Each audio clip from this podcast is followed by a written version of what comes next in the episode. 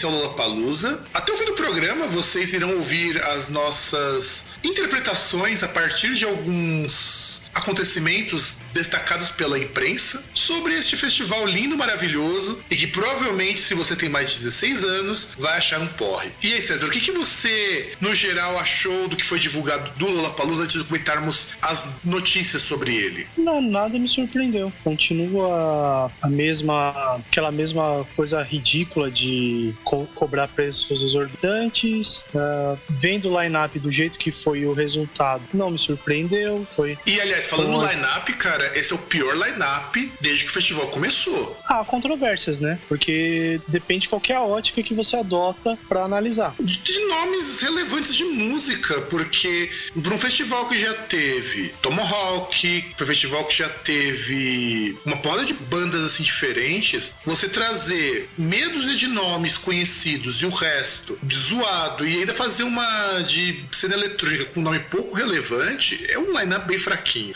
É que nem o line-up do Rock in Rio desse ano que o pessoal tá reclamando muito. Tá muito fraquinho. Ah, mas o pessoal tá reclamando muito, mas reclama porque é, é um festival de rock. Não, não, não é nem por isso. É, Antes fosse, cara, antes fosse. Você pega pelas bandas que foram escolhidas esse ano. Pra você ter uma ideia, a melhor atração deste ano do Rock in Rio é o Mildo Nascimento tocando com banda de apoio Nação Zumbi. Ah, mas é. Não, não, não, não, não dizendo que isso seja ruim, tá? Por favor. Mas você percebe o que eu tô querendo dizer de que não tá legal porque você não tem outras coisas além disso. Cara, depende, vai, vai depender da ótica, porque vai depender assim, se você encara o festival como. E, e olha assim, eu, eu tô vendo por cima o line-up, então eu, eu tô mais chutando do que afirmando. É, depende se você enxerga o festival com algo mais do que simplesmente um, um evento assim de entretenimento rápido, é, depende de vários fatores. Não, cara, eu vou, eu vou pegar aqui, porque o lineup do Rock in Rio também esse ano foi bastante controverso, porque que aconteceu? Eles demoraram muito pra divulgar o lineup completo. E, e por que tá ruim o lineup? Você pega do palco mundo, você tem uma ou outra atração que vale a pena, e você não tem. Você ter uma ideia, tá tão ruim, tá tão mal montado esse lineup que nem o dia do metal você tem esse ano. É, você não tem um DJ do metal, isso eu fiquei sabendo. Mas aí que tá. Você tem que ver, cara, qual que é o, interesse. Tipo, não adianta você, olhar pro festival, pro Rock in Rio, pro Lollapalooza e falar, ah, mas devia ter coisas é, musicalmente relevantes. Não vai ter, cara. É um festival de música, velho. É um festival de música comercial. Vai ter música comercial. E, e a- a- até uma coisa que eu ia falar do Lollapalooza, que serve pro Rock in Rio, qualquer coisa. O importante pra quem tá fazendo esse, o, o festival, é ganhar dinheiro. Que mesma coisa. Por exemplo, a gente vai comentar o Lollapalooza. O Lollapalooza foi festival, foi a melhor edição foi desse ano. Ah, não foi, cara. Na moral, meu, não foi. Eu sinto muito, cara. Eu, eu vou pegar até o line-up de todos os Cara, Lollapalooza. Meu, não foi, cara. Não foi. Eu, eu vi, eu já vi todos Não, os então, lineups. eu, eu- eu inclusive. não vou entrar, eu não vou entrar em detalhes agora. Assim, eu, eu não vou entrar em detalhes agora, porque eu vou explicar o meu ponto quando a gente chegar lá. Mas por uma ótica você tem que concordar aqui. O Lola é. Depois eu vou explicar. Porque assim, o Lollapalooza, o Lollapalooza, o line-up dele deste ano conseguiu ser pior que o do ano passado, que nós esculachamos pra caramba. Mas o Lollapalooza a gente vai esculachar sempre. Eu nunca vou deixar de esculachar o Lollapalooza. O festival é ridículo na, na sua concepção, cara. Não, e na verdade não, porque original lá nos Estados Unidos até que tinha umas coisas interessantes. Ele era feito no Play Center, cara, numa parque de diversão. E inclusive, ó, eu tô aqui, deixa eu ver se ele tem o line-up de. É, tem 2016 aqui, ó. Você começa a, a pegar os nomes, você tem. Tá, tudo bem, você tem muita banda ruim como você tem esse ano. Mas tem muita coisa interessante, por mais que. Inclusive coisas que eu não gosto, mas que eu falo que são muito interessantes. Você tinha o Bad Religion, que não é uma banda que eu goste muito hoje. Tem o Também Impala, que é legalzinha a banda, não me atrai tanto, mas é legalzinha. E depois você começa a pegar o desse ano, é. Porra, bicho, tá, tá foda. Eu tô falando só alguns exemplos. Então, assim, antes da gente então comentar sobre o festival, e, e lendo na crítica especializada, principalmente, o Lollapalooza, ele teve um, um line-up que o pessoal pessoa achou muito meia boca comparado com os anos anteriores. Então isso não sou só eu que estou dizendo isso. Foi um evento que repetiu todos os problemas dos anteriores, o que é muito complicado, e contou com você... shows que se antes você podia dizer que ah, o festival era ruim, mas os shows eram bem executados, não dá para dizer isso desse ano. Desse ano foi foi complicado. É, que teve problemas novos também. Sim, sim, sim, sim, sim, com certeza. Hum, esse foi o único problema novo, inclusive, tirando do resto do superfaturamento tudo mais. Então é a primeira coisa que nós vamos comentar, que saiu lá no G1, que eles fizeram um, um mapeamento do que teve de bom e que teve de ruim. E eu digo que nem tudo que foi bom aqui no festival, inclusive ele resume muito do que a gente vai falar nos próximos blocos. A primeira coisa que eles colocam é que deu certo. Primeiro headliner de metal do festival. Eu não acho que deu lá muito certo, porque o Metallica fez um show horroroso, cara, horroroso. Foi um show muito bosta. Cara, qual foi o público do, do show do Metallica? Então, é exatamente esse o, o, o problema. O pessoal lá do site do pessoal que organizou o Comic Con falou que, nossa, foi uma aula de metal. E, cara esse nego nunca deve ter ido num show de metal na vida. Você não precisa ir num show do Metallica para comprovar isso.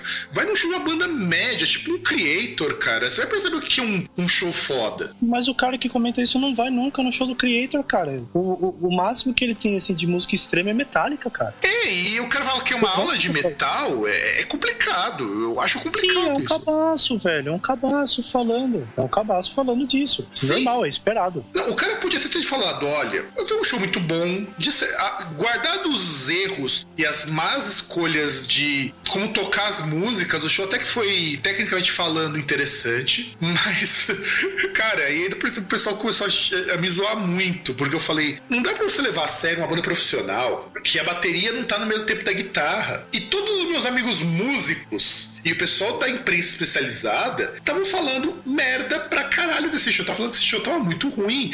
Quem ouviu falando bem desse show? Quem não é o público do Metallica, quem não é alguém que gosta de música por ser música, é aquele que tava ali pra dizer: olha, eu tô, paguei metade do meu rabo, mas eu tô aqui no Lollapalooza. Eu discordo disso, porque o perfil do, do fã de Metallica atual é justamente esse aí. Em parte, tá sim. certinho. Em parte, não, sim. Em partes não, a maioria, cara. Você vai ver no, no que vai no show da banda. A maioria é isso. Tanto que o Metallica Metallica ele conseguiu provar uma coisa que eu vejo muito, é minha crítica aos meus amigos de bandas nacionais, que falam que metal não vende, que metal isso. O público do Lollapalooza chegou a 100 mil pessoas por causa do Metallica. Foi, foi uma, o show que teve mais público na história do Lollapalooza no Brasil. Exato. Então quer, dizer, isso, então quer dizer, considerando que esse ingresso do Lollapalooza é mais caro que de um show do Metallica solo, a gente... E que, muito, a gente que muitos colocar... dos que foram, que foram ver o Metallica foram só ver o Metallica Metallica, se não tivesse Metallica, não estariam lá. Então, assim, foi um sucesso, cara. Eu acho que foi um sucesso. Porque qual, qual que é a intenção? A intenção é enfiar dinheiro no bolso. Foda-se. O show é. foi ruim? Foda-se. É, o show foi tão bosta que você não chegou a assistir, né, César? Não, mano, já vi o Metallica em 99, cara. O que eu precisava ver do Metallica, eu já vi em 99. Não preciso ver outro show do Metallica. O Trujillo, o Trujillo foi tocar um solo do Cliff Burton. E, cara, na moral, meu. É, é, é, muito vergonhoso. E só, só não é mais vergonhoso do que, por exemplo, você imaginar que teve fã do Metallica achando super foda porque ele tava tocando o solo de Amnesiac. E, e eu simplesmente fiz o seguinte comentário: não adianta você tocar o solo do cara que for se você não tem competência técnica para tal. Só isso. E aliás, eu, eu não vejo tanto mérito. Ah, ele tá tocando Amnesia. Nossa, porra, beleza, é um solo lá no baixo e tal. Não é nenhum primor assim. Olha que não quem tá é, falando é uma música nem... bem, bem meia boca, cara. Aquele solo é bem meia boca. Não, é, é uns arpejos lá, uma, uma progressão relativamente básica. Ah, mas, mas, não é legal, cara. Não é um solo legal. Não é. é bem do comecinho do Metallica isso daí também, esse... esse... Não, é, é, é, um negócio legal? Até é, mas não é algo que... Não é algo que alguém chega e fala, olha, eu toquei isso, eu sou foda. Não é. É, é tipo você tocar aquele solinho da Painkiller e você achar que você é o pica das galáxias, né? Não, o riff, né? Não, aquele, é, não, aquele solinho que tem. É o. Não, não é o não, riff. Começo. Não, não tô falando do começo, eu tô falando daquela parte que é, segue a parte de bateria e a guitarra vai acompanhando. Depois do. Depois que, depois que a bateria termina o solo dela, e ele faz um solinho, acho que dá uns 4 ou 5 segundos só. Não, deixa eu, deixa eu dar um exemplo melhor aí, mais fácil de identificar. É como você se achar foda sendo um guitarrista que consegue tocar aquele solinho na introdução de For Honda Belters. Pois é, cara, e eu vi o cara errando isso ao vivo. É, é, isso. É tipo um cara errar a introdução da Fear of the Dark, né? O cara achar que é foda porque não consegue, que não toca Fear of the Dark sem errar. Até eu que não sei tocar consegui tirar aquele solo, aquele comecinho, aquela introdução. E é muito... Não, e olha, que, e olha que se você consegue tocar aquilo sem errar, não prova nada. Exato, não prova porra nenhuma, porque aquilo ali é muito fácil, cara. É. Então é, esse, esse solo que ele fez não foi um solo assim, meu Deus, que, que foda. Tudo bem, eu entendo a homenagem, eu acho ela até interessante, mas a gente percebe que realmente aí eu tenho que concordar com o senhor, fã de Metallica tá virando esses moleque que nunca deve ter visto um show de verdade para poder chupar as bolas do Trujillo porque tocou mal e porcamente um solo que já não é lá grande coisa. Não tá virando, cara. Eu, eu, eu não vejo essa mudança toda aí no perfil de fã do Metallica é, de 2008 para cá. Eu acho que o perfil continua o mesmo. Pode estar cada vez pior, mas não, não muda muito não, cara. Uhum. E a gente tem que concordar com o João que isso deu certo. Sim, é verdade. Deu certo porque em termos de arrecadação, deu grana pra caramba. Sim, cara, mas esse, é, é, essa é a ideia. Não adianta a gente querer falar, comentar sobre um festival tipo esse e falar que, ah, não, não, não concordo com isso. Porque o, o, que o cara quer. Cara, o, o Lola Palusa, desde o começo, ele tá errado porque trouxeram o Lola Palusa pro Brasil simplesmente para viabilizar trazer o Lola Palusa pro Chile. Foi só por isso. Foi isso que foi feito lá no começo. Então não adianta agora falar, ah, não, mas. Ah, mas porque antes era melhor. Cara, o, o Lollapalooza no Brasil é simplesmente pra, tá, é, pra, pra tapar buraco, cara. É, é, pra, é pra não ficar caro você trazer os caras lá dos Estados Unidos pra cá. Você fazer um festival aqui na América do Sul. É, isso é verdade, eu concordo contigo. Aí o segundo ponto que ele coloca de bom, que foram as boas atrações brasileiras, eu concordo em parte. Muita coisa legal. Aliás, de brasileiro tava mais interessante do que internacional, porque trouxeram o Baiana System, que foi aquele grupo que quase foi multado e foi proibido de circular no carnaval porque ia fazer uma apresentação anti-Temer. Aí, vai dizer que só tem coisa, coisa ruim. Não, não, uma banda que fez isso, Uma banda que faz um bagulho assim, ela pode ser, ter o som mais bosta do mundo, mas já, já tem a minha simpatia, pelo menos. Não, e, eles têm minha simpatia pra caralho. Quando eles gritaram fora Temer no Carnaval de Salvador, que é gigantesco, eu acho que assim, os caras tiveram culhões. E inclusive é a banda mais rock and roll desse festival, cara. É, é incrível isso. Só que aí, no meio dessas bandas todas, o G1 diz que o Criolo foi uma boa atração. É, que é aquele negócio, né? Ele não faz rap rap mesmo, né? Ele faz um rap com R minúsculo, mas. Não, é, uma, é uma, um rap com MPB e que, assim, ele era um cara que no começo ele era muito engajado, depois ficou uma coisa meio classe média, o pessoal que frequenta a Vila Madalena e a gente já sabe onde isso termina. Aí teve o Paco sempre Perry. foi assim, cara. Não, sempre foi não, assim. Não, ele não era. No começo, ele o, não era assim. O público dele, eu tô falando. Não, não era. Não era. Porque o, até o público do Criolo, né, que chamava Criolo Doido, ele tava muito mais próximo do pessoal da periferia. Ele participava das batalhas de, de rap que costuma ter ali na Vila Formosa. Então ele era do meio. É que ele começou a pegar outras referências, o pessoal começou a gostar, começou a sair daquele gueto dele. E do contrário do Racionais, que manteve o, o pé mais no rap, mesmo tendo o público cheio de playboy, o Criolo adotou algo que, assim, o pessoal respeita muito ele por causa da época do Criolo doido. Mas quem é fã de rap roots, aquela coisa mais, mais de denúncia, fica com um pezão atrás. É, não, não dá pra levar a sério um rapper, entre várias aspas, com uma música que se chama Não Existe Amor em SP. Pois é, pois é, isso é exatamente isso que eu falo. Não que a música seja ruim, a letra dela eu acho bem legal, mas não é uma letra de rap. Aquilo ali é um MPBzão dos fortes. E aquilo ali, não que seja ruim o cara poder fazer esse flerte. Eu só acho que você divulgar que você é rap fazendo MPB não é legal. É, desonesto é, pra caramba. É, é, um, é um MPB com, com MC. Tem um, é um item que é diferente, que é estranho, aquela, aquela temática, aquela. Conjuntura, né? né? É, não é conjuntura, mas vou ficar com ele, na, na, falta de um termo melhor. Sim, sim. E é nisso que fala que é uma ilha de rap. Sendo que teve um outro grupo de rap que se apresentou, que é o que a gente vai comentar depois, lá do Haikais, que deu um, um, problema meio, meio foda. Diz que outro, porque antes de me, ter, me cortar, voltando pro assunto, o Poco Perry foi um sucesso. Isso eu concordo, que era um pouco de música eletrônica. Eu peguei para ver um, uns snippets, como a gente diz, uns trechos. Tava muito, muito melhor do que o, o palco normal. Tá tão legal, pra você ter uma ideia, os caras conseguiram fazer achar Skrillex interessante. E Skrillex é a maior bosta que já inventaram em música eletrônica. E, e o show dele tá mais interessante do que o do Metallica. É, e, só que ainda assim tinha problemas, né? Como tipo, é, que, eu, que eu vi um pessoal reclamando da distância entre os palcos, né? Que era muito grande esse ano, né? Que é muito grande. Só que ainda assim dava de vazar som de um palco pro outro. Então temos um problema aí. Se bem que eu não acho que o palco ser um. Tá, tudo bem, tem que ver quanto é essa distância, mas o palco ser um, um pouco distante do outro, não acho uma coisa ruim. É porque você precisa de espaço para se movimentar. Mas ele é ruim quando você quer ir de uma atração para outra, porque você tem que pensar que o festival com mais de um palco, ele tem que ser montado assim. Você, por exemplo, você não vai querer assistir tudo de um palco só. Isso acontece com muita frequência.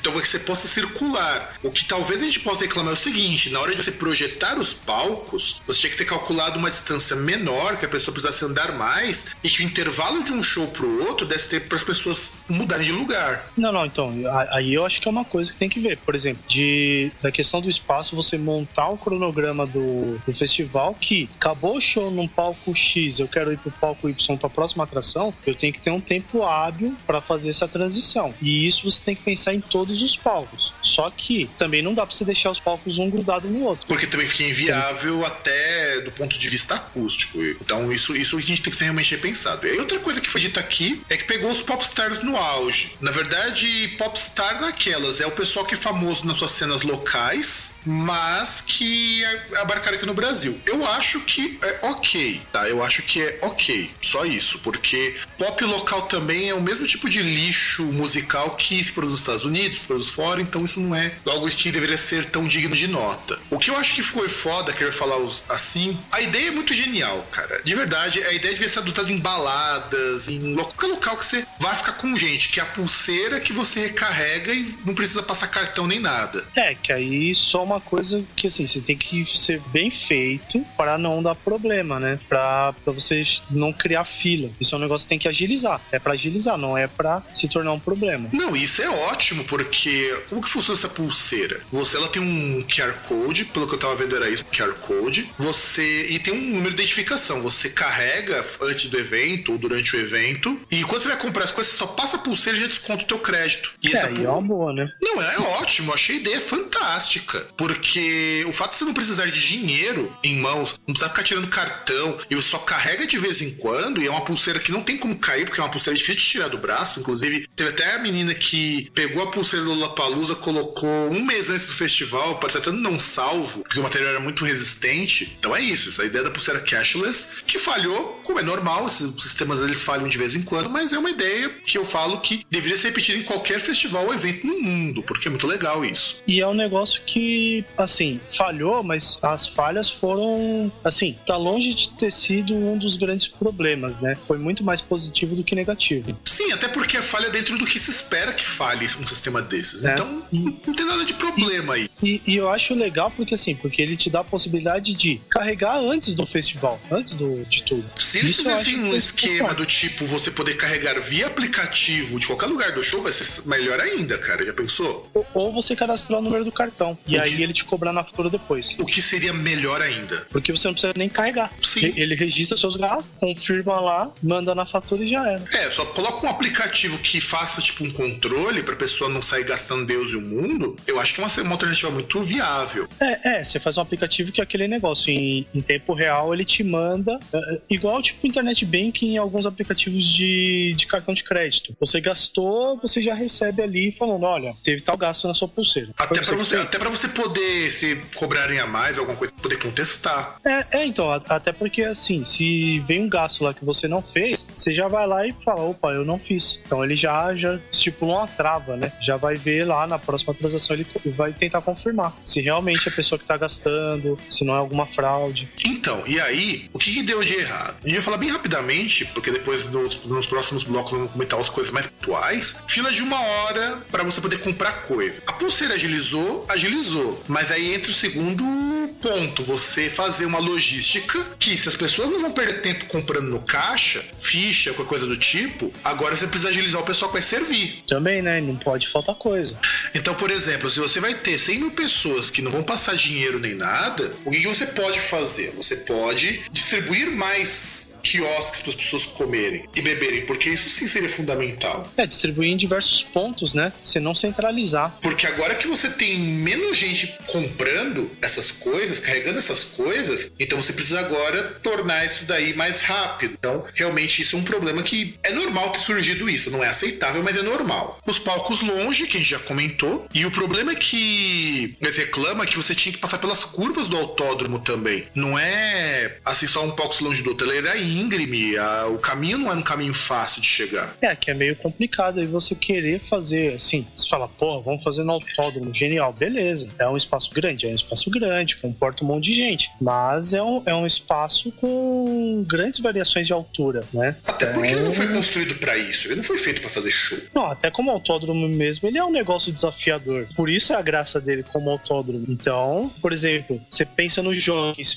falava, ah, às vezes não comportava tanta gente, era um espaço plano, né? Exatamente, exatamente. E outra coisa que eles apontaram foi aquela parte de que os músicos eles faziam muito mais pose do que tocavam. E, e aí que na verdade não vou dizer que isso é mais pose do que música. Isso é o que acontece com hum, acho que 90% dessas bandas indie, pop, alternativo do caralho, meu. Eles. Só agora que o pessoal se tocou que esses caras não fazem música e sim fazem apresentações quase que teatrais. Mas até no metal tem isso, caralho. Sim, mas no metal, essas apresentações elas costumam ser só um algo a mais. Não faz parte do espetáculo com a. com. vamos dizer assim, a honrosa menção de gente como Iron Maiden, como Kiss, que faz parte do espetáculo. No geral, se o cara vai fant- fantasiado de palhaço das trevas, o mais importante não é aquele visual, ali é um complemento ou um temperinho. O que pode ser encarado também como uma crítica, claro. E aqui. É, lá. E, e esse daqui também é outro problema que eu não sei, assim. Eu acho engraçado que eles estão reclamando de problemas que não são problemas do festival, né? Da banda mesmo não é problema do festival, eles chamaram banda simplesmente assim. O problema que eu vejo aqui é público preocupado demais com selfies. Eu não sei se, vocês, se as pessoas separaram, mas quem frequenta o Lula Palusa tá cagando pros shows. Não, eu, eu- eu- não entendo assim, porque na verdade o mundo tá mais preocupado com selfies. Isso aí é, um, é uma questão sociológica, cara. Sim, exato, exatamente. Se bem que em então, shows de metal falar- você não vê tanto. Eu falo isso por experiência própria. Mas em geral também os shows de metal o público é mais velho. E às vezes você pega um público, dependendo do show, você pega um público com poder aquisitivo menor do que um, um público de um Lollapalooza. É, e isso que é importante salientar. Mesmo os shows do metal estando caros, considero 140 reais muito caro por um show. Ainda é pagável dentro de uma realidade de quem ganha até dois salários. O problema é você pegar um show, um festival que custa metade, ou até mais da metade de um salário mínimo, por um cara que trabalha ganhando, sei lá, até um pau e 800, que é a média do que as pessoas ganham em São Paulo. É, e, e, e você pega, por exemplo, você vai pegar o perfil, assim, o, do pessoal que vai nesses shows, so- são pessoas de no máximo 25 anos, na média. Exatamente. E aí, dentro dessa lista, a gente vai comentar também por uma outra visão, que, que aqui agora saiu no UOL, que, o, que eles colocam o pior e o, e o melhor do Lola, de acordo com algumas pessoas. Eu acho que esse do UOL tá muito mais honesto do que o do G1, porque ele pegou pessoas de lá e que viram algumas coisas, o que tinha de bom, o que tinha de ruim. Então, chama a vinhetinha aí, produ- ô César. É, vamos pro próximo bloco, então.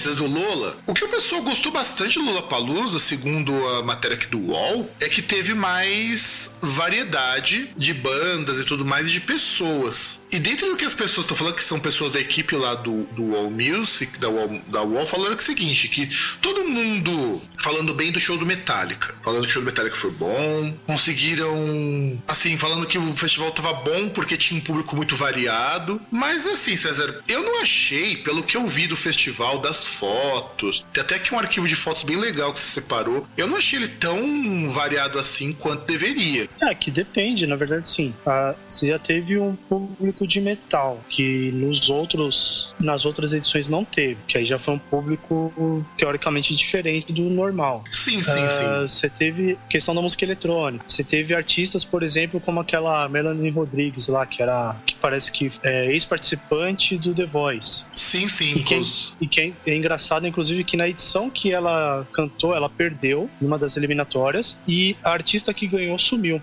Então, sem contar que essa artista, ela deu um piti no palco porque não queria. Que as pessoas falassem e tal, que aí É. ela tava cantando e as É. pessoas falavam, ela dizia que atrapalhava e tal. Então, vamos, vamos comentar É. aqui então desses fiascos que nós tivemos de shows, vai, do Lollapalooza. Uma coisa que teve no Lollapalooza que eu achei assim foda, já que entramos na Melanie Martinez, ela tinha pedido pro público fazer silêncio. E ela pede pra fazer silêncio porque ela diz que ela precisa se concentrar. É, é que na verdade assim, é- ela já é uma artista que já tocou mais, pelo menos mais uma ou duas vezes no Brasil. E aí ela diz que eu, eu li a entrevista aí com ela e tal, e ela falando que na verdade isso ah, que por exemplo, ela tava lá cantando e tipo alguém gritava: "Ah, eu te amo, gostosa", não sei. E aí por isso ela se desconcentrava. Sei lá, é- gritar no meio do show é idiota? É, mas você reclamar disso também é idiota. Sem contar o seguinte, cara, você não consegue escutar o que as pessoas falam ali do palco. Você tem que ter uma puta de uma voz, uma voz de megafone, ou então o palco tem que estar muito colado com o público pra você poder escutar o que as pessoas estão dizendo. Sem contar que você tem um retorno seu ali, pô. Então você não consegue se concentrar num fone que tá no teu ouvido pra você ouvir o que você tá cantando porque você tá ouvindo o que a pessoa tá falando. É, sabe, é uma frescura que ela coloca isso daí pra lutar contra a ansiedade. Não é, não é por isso. É frescura no rabo mesmo lá.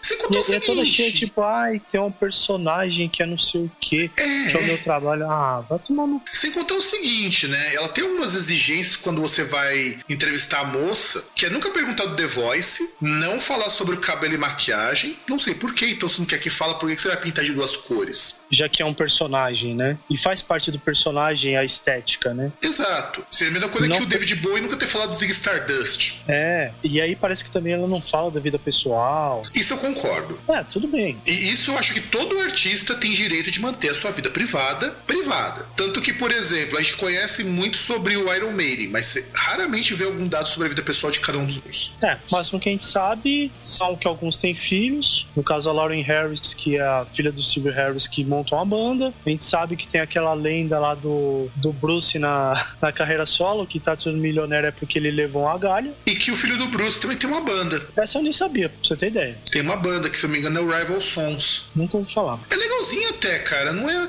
assim, é. É aquele rockzinho alternativo, meio copa dos anos 80, mas é, é engolível, sabe? É engolível. Que não era o Maiden hoje, sabe? Ah, beleza. Ó, falando em música, que foda de gravar de, de um período que não seja noite, que a gente tá propenso a ouvir um monte de coisa vazando aqui no áudio. É uma maravilha isso. Por isso que é bom ter um ventilador ligado do lado, porque aí você não vê rádio vazando. Não, Você não é ouve rádio, é aqui na rua. Não, aqui, aqui tem, tem, tinha um rádio ali na cozinha que o pessoal redescobriu o rádio agora. E aí ficou rádio altão e o pessoal cantando junto com o rádio. Então, assim, o que, aconte o que acontece é, no caso dessa Melanie Martinez é que ela fez um puta de um sucesso. A música dela não é ruim, não, tá? Antes de mais nada, não é ruim, mas também não é algo grandioso que mereça toda essa frescura, se é que você me entende. É, é uma artista normal e pro Lola Palusa é algo normal, a presença de um artista como ela. Exatamente, eu acho que ela é uma, artista super normal, com exigências de uma rockstar que não são. que não são condizentes. Ah, mas a exigência você tá ligado, né? O cara vai fazer exigência. Se a pessoa aceita, Não, o problema não é que isso assim, as exigências normalmente já não fazem muito sentido. As dela não tem nem gabarito pra fazer sentido, se é que você me entende. Vamos lá, fala aí, quais foram as exigências dela? Ah, essa parte Rapidão. de não, de não fazer barulho, essa coisa de não falar do The Voice, cara, você tá perguntando de coisa que tá dentro da vida profissional dela. É, não tem que você ficar melindrado por responder isso. Ela simplesmente pode dizer na hora do entrevistador perguntar que ela não responde, o que também é ok. Ah, não sei, cara. Eu acho que, é claro, é, vai chegar num ponto que fica mais ou menos aquele papo de jogador de futebol, né? Que aí fala, ah, mas jogador de futebol sempre fala a mesma coisa. Claro, porque sempre perguntam a mesma coisa pra ele. Então fica meio difícil aí essa, essa dinâmica, né? Mas, E sei aí- lá, né? Não E aí vamos falar de uma coisa que é legal, uma coisa que todo mundo gosta, que é comida. sei se você fala do top term. Eu não gosto de top term, você gosta? Não, ok, vamos falar de uma coisa boa, né? Falar de top term. Ou de cogumelo do sol. Cogumelo do Sol eu acho que é mais que é mais da minha cara. Ou, ou- ou da maior da câmera fotográfica mais vendida no Brasil, a Tech- a TechPix. É que você compra por 50 reais lá no AliExpress. E no pelo telefone você paga 1.800. Exatamente. Ou até mais, né? Exatamente, cara. Inclusive com parcelas trimestrais. O negócio assim que é, que é fantástico. O cara conseguiu montar uma empresa vendendo câmera da China que custava na época 15 reais. E de 1,5 megapixel. Né? Que tem. Pra você ter uma ideia, o meu celular, que é um G2, que é mó bosta, tem uma câmera melhor e custa metade do preço da TechPix. Pô, meu V3 tem uma câmera melhor. E assim, Lollapalooza teve uma área gourmet. César, eu quero que você comente isso porque tá, tá, tá me dando ânsia ver isso daí. Ah, cara, é, é aquele negócio, né? Nada é tão ruim que não possa piorar. A gente já falou várias vezes aí do, dessa questão que, para começo de conversa, né? Aquele esquema do, do- da moeda do Lollapalooza, né? Que você não compra as coisas por reais. E, além disso, essa questão do superfaturamento da- das coisas, né? Porque, realmente, a gente concorda que, pô, você vai num show, o negócio vai ser meio salgadinho, não vai ser um preço do mundo real. Tipo, da mesma forma que você vai numa balada, às vezes você vai comprar uma cerveja 10 conto. É caro, mas, porra, né? Você tá lá, né? É, e você vai Mas tomar uma Lollapalooza cerveja tá só, você não vai lá pra encher a cara, né? Não, então, mas, mas no Lollapalooza os caras exageram, né? Porque assim, você pega lá igual assim, as notícias que falavam antes, né? Que Lollapalooza teria um hambúrguer gour- gourmet de 44 reais. Só que depois ameniza e fala, mas calma, vão ter outras opções, a partir de 22 reais. O que continua sendo caro. Sem contar que eu tô vendo aqui a foto, o tamanho do lanche não tá valendo 44 reais, não, cara. Pois é, né? E assim, ele- os, os pratos são com preço assim muito muito salgado. Por exemplo, kebab. Kebab é vendido a 22 conto. Kebab é um tipo de lanche que se você vai numa num restaurante árabe, você paga esse preço, mas é um puta de um lanche. É, na verdade, esse negócio que venderam é quase um churrasco grego, né? Convenhamos. Sim. É, porque o kebab aqui vinha com pão folha, que é o lanche. Inclusive, pão folha é uma coisa super barata. Você vai em empórios de comida árabe, você compra ele bem baratinho. Ele não é caro. E você pode substituir É, por pão certo. que é a mesmíssima coisa em termos de textura. Só que aí lá você pagava 24 reais na versão de carne e 22 reais na versão de frango, né? Aliás, e 22 na versão de vegetais. Não, e agora, é, aqui, fila steak por 22 reais. Que é tira de carne e cebola na chapa com queijo na baguete. Ainda coloca assim na baguete. Eu fico imaginando, é, deve ser aquelas mini baguetes, de um pão francês. Porque eu comi o legítimo steak lá na Filadélfia. Isso custa lá, pros caras fazerem, e é um lanche, uma baguete que é do tamanho do meu antebraço, ou seja, você já imagina que ela é grande pra caramba, eu paguei, junto com uma soda horrorosa, eu paguei incríveis e fantásticos 6 dólares. É, que aí é é uma baguete tipo aquelas que se compravam no Carrefour, né? Quando eles vendiam. Isso, isso. É aquelas que eles chamam de mini baguete. E que não era tão mini assim, sabe? É, porque na época eu lembro que eles vendiam baguete e mini baguete. Que é a baguete que era gigantesca, o tamanho de uma perna. Maior, ou, ou- até maior, e o outro que era o tamanho de um antebraço. E tinha uma baguete que era o tamanho daquela. da, da rola daquele negão que fica aparecendo nas postagens de WhatsApp, né? Sim, sim, só não era preta a baguete.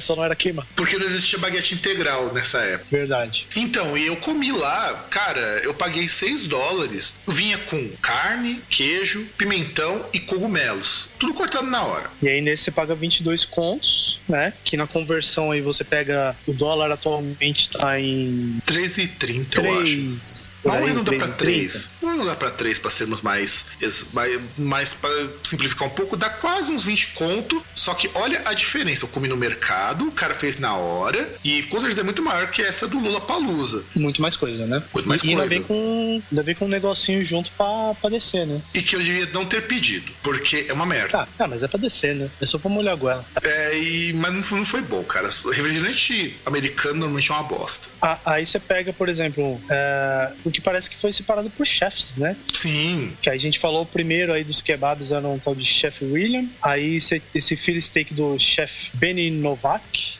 acho que deixa mais bonito, né? Aí você tem um outro chefe que ele fazia um hot dog francês por 22 golpitos, né? Que era uma salsicha Frankfurt na baguete e é gratinado ao, ao queijo gruyère. não dá 22 conto, meu.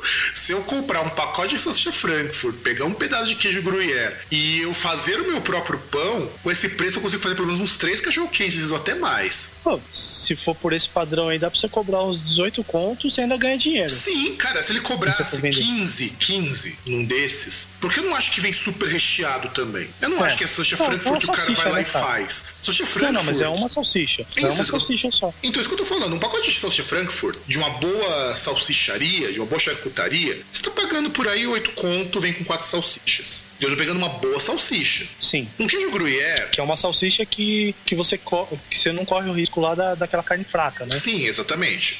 Um queijo gruyère, um pedaço de queijo gruyère de uns 200 gramas, que é um baita de um pedaço, sai em torno de uns 15 reais. Mas eu acho que isso é até menos, mas eu tô chutando uns 15 reais. Pão de cachorro quente, se você comprar o saco com 6, você vai pagar uns 5 reais. Aí você faz as contas. Sim. É, mas aí não é, é a baguete, né? Não é pão de cachorro quente. Não, baguete, vai, que seja baguete. Uma baguete que cabe uma salsicha dessas tá- tá- deve estar custando. Acho que uns dois reais cada. Eu tô me baseando da baguete com gergelim que vendem lá no, no Extra.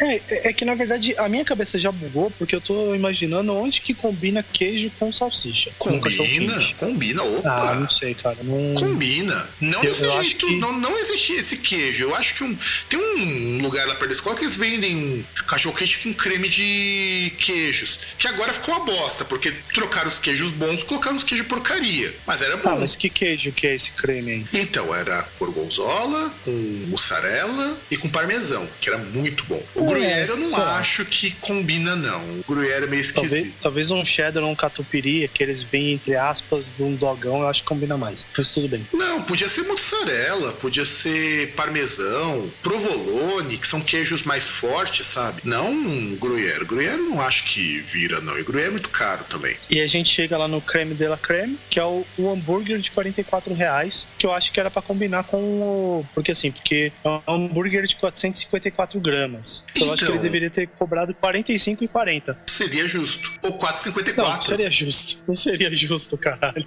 Mas Então, pelo menos se esse hambúrguer realmente, ó, vamos agora vamos pensar o seguinte: se esse hambúrguer, a carne tem 454 gramas, tá barato. Se a carne tiver isso. E se a carne for boa? E se a carne for boa? Porque não fala qual carne que ele tá usando. Se for carne de primeira. Não, não pode ser carne de primeira porque não, não faz hambúrguer com carne de primeira. Não sem Ah, misturar sim, com sim, sim. gordura. Tá, mas, tá, tudo bem. mas tem que ser uma Não, boa digo carne assim, com tem que ser uma gordura. carne de qualidade. Isso, exato. Tem uma carne de qualidade. Carne que tem uma, uma- tem uma carne que tem uma- um bom percentual de gordura pra poder fritar. Ou 20% de gordura misturada com alguma carne boa que você tenha lá. Pode ser bacon, inclusive. Se for o hambúrguer só esse tamanho, tá um preço bom. Se for só o hambúrguer. Agora, se for 454 o lanche, tem Aí, tá um, caro. tem um lugar onde eu comi uma vez. Eu fiz também porque era final de semestre. Eu já tava fudido de grana mesmo, falando, hum, 54 conto não vai me matar, né? Cheguei lá, pedi o hambúrguer que vem com quatro hambúrgueres de 120 gramas. Acompanha a porção de batata frita. O hambúrguer ele tem que ser montado num com um palito. O hambúrguer ele, acho que ele deve ter o quê? Uns 5 ou 6 dedos de altura. Ele vem coberto com queijo, com um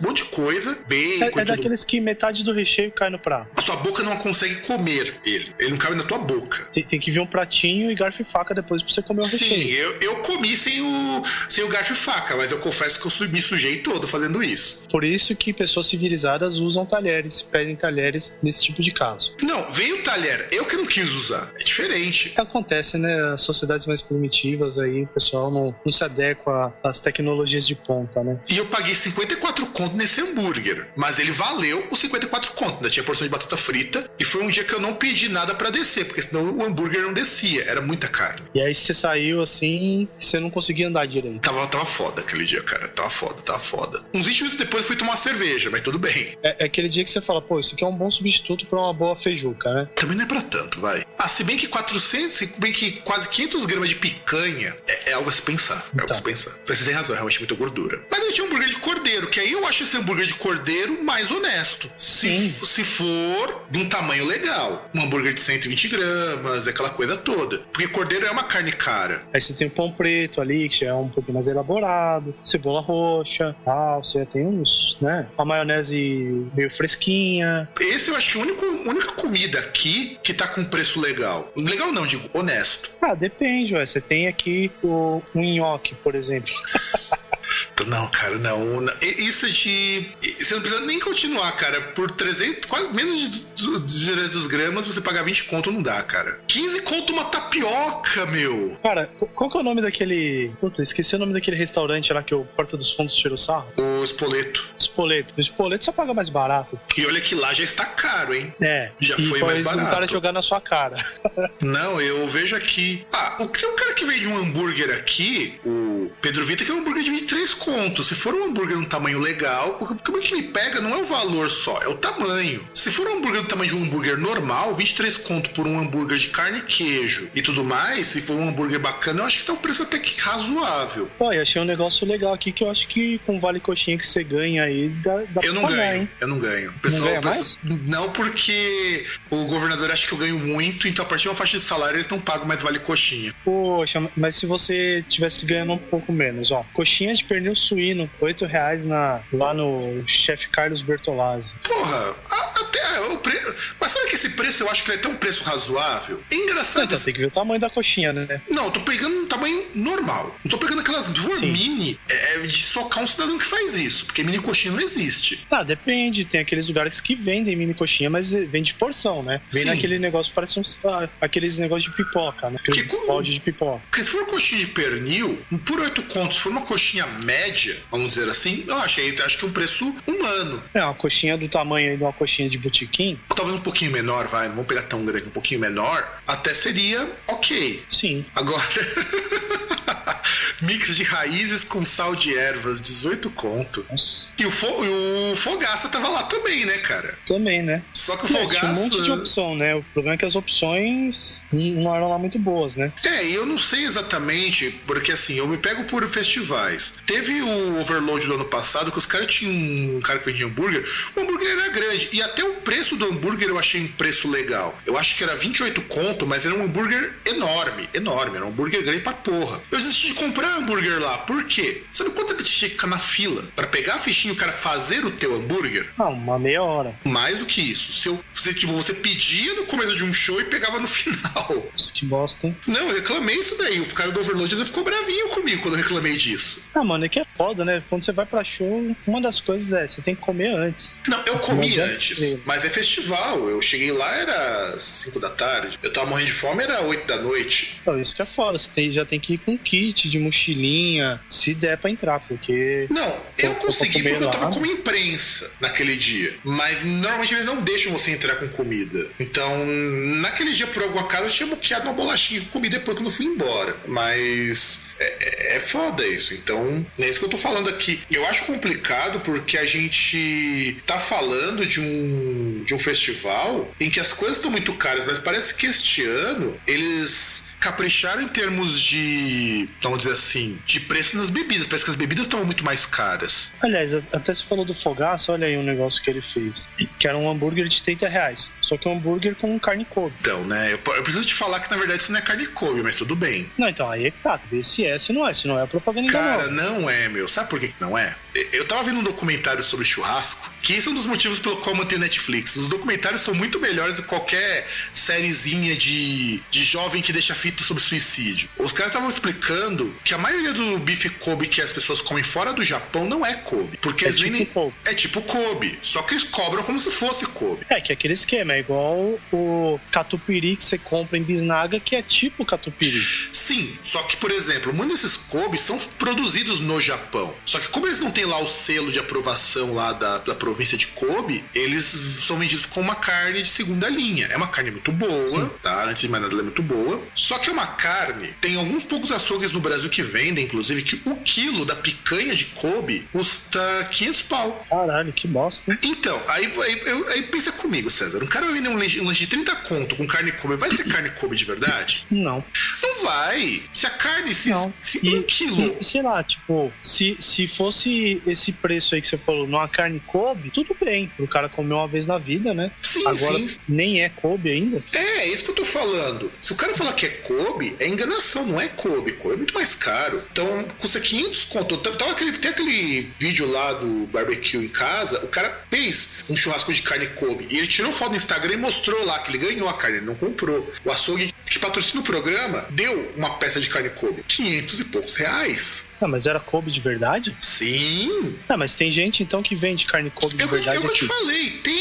Ela custa 500 conto o quilo. Não, então beleza, mas essa é a, a Kobe de verdade. É, É essa é aquela a de segunda linha. Isso, agora você imagina, se a Kobe custa 500 conto o quilo, César, o cara vai conseguir fazer um lanche e vender a 30 reais? Pois é. Considerando que com uma carne dessa você consegue fazer miseravelmente 10 lanches. Só pra você ter lucro, você teria que vender no mínimo a 52 reais. É, parece que temos um Sherlock Holmes aí.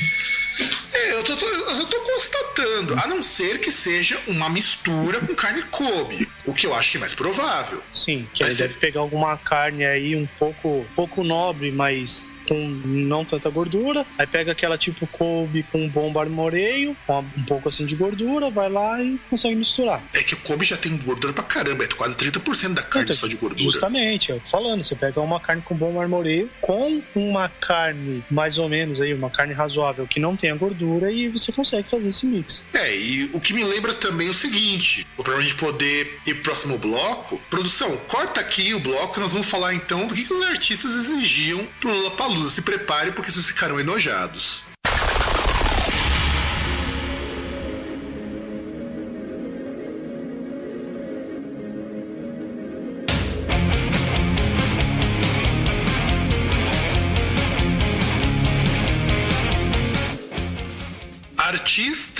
Que têm exigências esdrúxulas. Antes de comentar isso, César já tinha me sugerido em algum momento a gente falar sobre isso, não do Lollapalooza, mas desses riders que os artistas cobram, porque o César já disse isso há muitos programas atrás, que essa moda, ela meio que surge com Van Halen, para ver se o cara tá vendo as outras coisas e tudo mais. Mas todo artista tem o seu rider. Uns são mais razoáveis, outros são assim estapafúrdios. E uma das coisas que o pessoal pediu muito é que eu falo pra você assim, cara, não é uma grande coisa não, que eu já tomei isso. Que eles pediram kombucha, porque agora é, agora não, né? O pessoal eles pegam um prato, uma comida, uma coisa que é servida há anos por uma determinada cultura e de repente o pessoal acha que aquilo ali vai fazer eles serem mais saudáveis, porque aquele povo costuma viver muito. Foi assim com chá verde, foi assim com kombucha, tá sendo assim com matcha, que é um tipo de chá verde E, e César, o que, que você achou dessa, dessa exigência? Pedir kombucha? Ah, cara, em primeiro lugar, eu não sabia que você tava virando fitness tomando essas coisas. E Eu não tô virando fitness. Eu, aliás, se eu fosse tomar isso por ser fitness, eu tava fodido, porque essas coisas não são fitness. Elas têm açúcar pra caramba, ou têm adoçante pra caramba. Eu tomo porque eu gosto disso. É, tá vendo aí, Brasil? Ó, ó, podcast que você vê por que, que a gente não tem Patreon, essas coisas. Porque não precisa ficar mendigando. O cara fica tomando esses chás, esses negócios exóticos, Isso é né? barato, cara. Cara, exceto pelo matcha que é realmente caro pra caramba e eu não tô comprando porque tá muito caro, essas coisas são baratas. É isso que eu tô falando, César. Isso não é coisa cara. Não é que nem, por exemplo, aquele macarrão de feijão verde. Acho que feijão verde é uma batata, não lembro agora, que não tem caloria. Aquilo ali ficou muito caro depois que um monte de artista começou a usar porque é comida com zero caloria. É, mas. Mas é que tá, esse chá, esse kombucha, ele dá barato? Não. Então qual que é a graça de tomar essa bosta? É porque ele é fermentado, kombucha. Então o que, que faz o kombucha? Ele, segundo o que atestam os chineses, se não me engano é um chá chinês, ele melhora a digestão. Ah, então em vez deles tomarem um Active, eles tomam kombucha. É, é isso que eu tô falando, César. Bosta, hein? Sacou por que, que eu tô falando que isso é uma bosta? Porque o kombucha, ele é uma bebida fermentada, na verdade é um chá verde fermentado. Ou, ou chá preto fermentado com alguma coisa que quando é industrializada. E forma tipo uma gosminha em cima do chá verde, porque vai. Assim, é uma bebida que realmente ela é mais interessante pro organismo, como qualquer bebida fermentada, não alcoólica, porque ela transforma açúcares, coisas, em outros produtos. É que nem, por exemplo, você vai tomar um leite, um leite fermentado, ele quebra toda aquela lactose que seu organismo não digere e transforma em outra coisa. Mas isso não vai te tornar mais saudável. É, né? Porque senão era muito fácil, era só dar Yakut para eles, né? Mas você sabe que tem muito chinês, da, que é formado em medicina chinesa, que dá kombucha como parte de tratamento, o que eu acho que até aí, ok, porque é uma coisa que eles estudam e funciona. E aí você coloca essa bebida com açúcar, porque esse açúcar é o que vai fermentar, e aí você consegue um monte de coisas interessantes nesse kombucha, como o ácido o ácido acético, que dá um azedinho, o ácido láctico, que também dá um azedo que parece leite, alguns aminoácidos, algumas vitaminas. Tem uma porcentagem de álcool muito baixinha, que chega no máximo a 1%, porque não existe fermentação que não forme álcool. Isso é importante a gente ressaltar. Mas é, é algo muito besta, porque o pessoal toma mais por modismo do que por gosto. É que nem esses chás que o pessoal fala que melhora a disposição, não sei o que. Minha mãe até achou estranho, porque eu tenho muito chá aqui em casa. Eu compro muito chá granel, principalmente. Mas eu tomo porque eu gosto de tomar chá. E ela perguntou, ah, mas esse chá faz bem pra quê? Eu falei, pra porra nenhuma, mas porque tem que fazer bem pra tomar chá. E é isso que acontece com kombucha. Então, então kombucha, além de tudo, ainda dá pra você ser flagrado na lei seca. Não, porque 1% não pega. Não, 1% não. Não. Na- a não ser que você tome muito, quantidades gargantuanas de kombucha. Se eu, se eu tomar, sei lá, 2 litros de kombucha e for dirigir. Não, tem que ser muito mais isso. É só você pensar que é 1% por volume máximo. Não quer dizer que o seu kombucha tenha tudo isso. A média é de meio por cento. Pra chegar no teu sangue, o nível de álcool a 1%, calcula quanto de álcool você vai ter que tomar. De- depois dessa explicação aí professoral sobre o kombucha, a gente poderia ir já pras listas aí pra gente ir escrachando um por um, né? Vamos lá, o The XX, que é uma banda bem ruinzinha.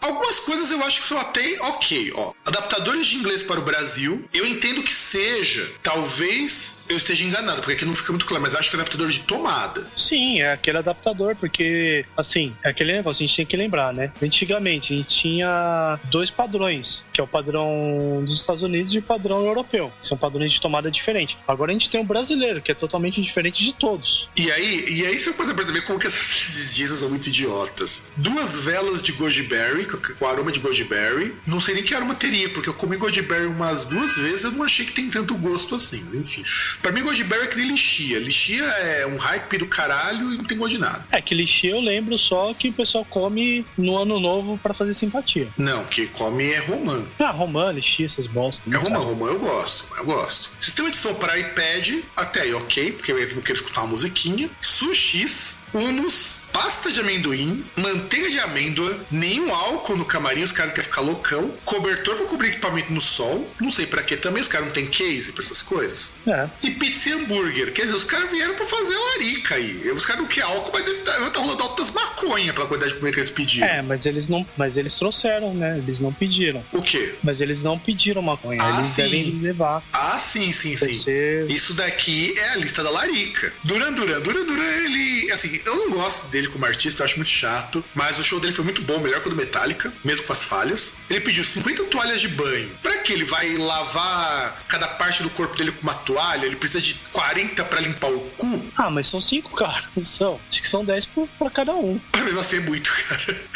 A não ser que eles estejam contando os holds, aí tudo bem. Toalha é padrão, né, cara? Você tem que ver que é uma banda da década de 80 e tal. Então, pra pessoal desse, desse nível, assim, tipo, desse, dessa época, você mede o, o, o quão a banda é, tem sucesso é foda pelo número de toalhas que eles pedem. E aí tem 20 toalhas de rosto. De toalha de rosto, eu até entendo. O cara deixa ela Até no porque você não vai pegar a toalha de rosto e vai ficar reusando. Não, e você leva pro palco. É, toalha de rosto eu até entendo. Chá, café, água, água de coco, isotônicos, ginger beer, máquina de café. Veja só, ele pede café e máquina de café. Mel Sim, porque tem que ter o orgânico, café pra você fazer o café, né? mel orgânico, humus, chocolate de alta qualidade. Até aí nada de. eles meio que se ferraram, né? Chocolate de alta qualidade não pode ser brasileiro. Não brasileiros muito bons, mas eles custam tão caro quanto os importados. Ar-condicionado portátil, isso sim, realmente uma exigência que deveria ser padrão. Aliás, é algo que não precisaria ter, né? Mas se você vai montar uma estrutura temporária, eu acho que vale muito mais a pena você comprar vários ar- ar-condicionados portáteis do que você montar um sistema de ar-condicionado por lugar, né? Por isso que eu falei que ele é isso é uma coisa essencial. Duas árvores pequenas ou plantas grandes. Acho que é pra mijar, tá ligado? É, pode ser.